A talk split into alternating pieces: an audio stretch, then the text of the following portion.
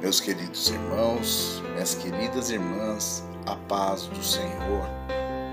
Hoje eu quero compartilhar com vocês o texto de Isaías 43, 2, que diz assim: Quando passares pelas águas, estarei contigo, e quando passares pelos rios, eles não te submergirão.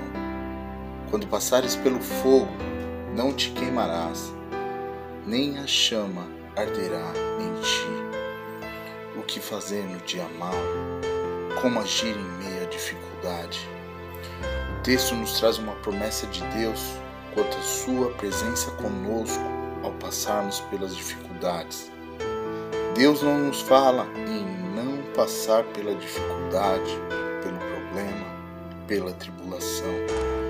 O que ele nos promete é que estaria conosco que o resultado desse problema seria de livramento, pois os rios não iriam nos submergir, nem a chama arderia em nós, o fogo não nos queimaria.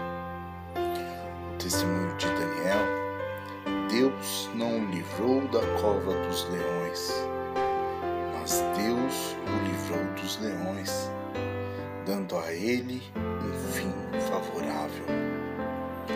Hoje Deus quer que você e eu possamos depositar nele a nossa confiança. Ele nos ama e quer cuidar de nós. Entrega hoje o seu problema a ele. Coloca nele a sua confiança, porque ele tem cuidado de nós. Um grande abraço, que você tenha um dia abençoado e não se esqueça você não está sozinho. A Igreja Metodista em Vila Maria te ama muito.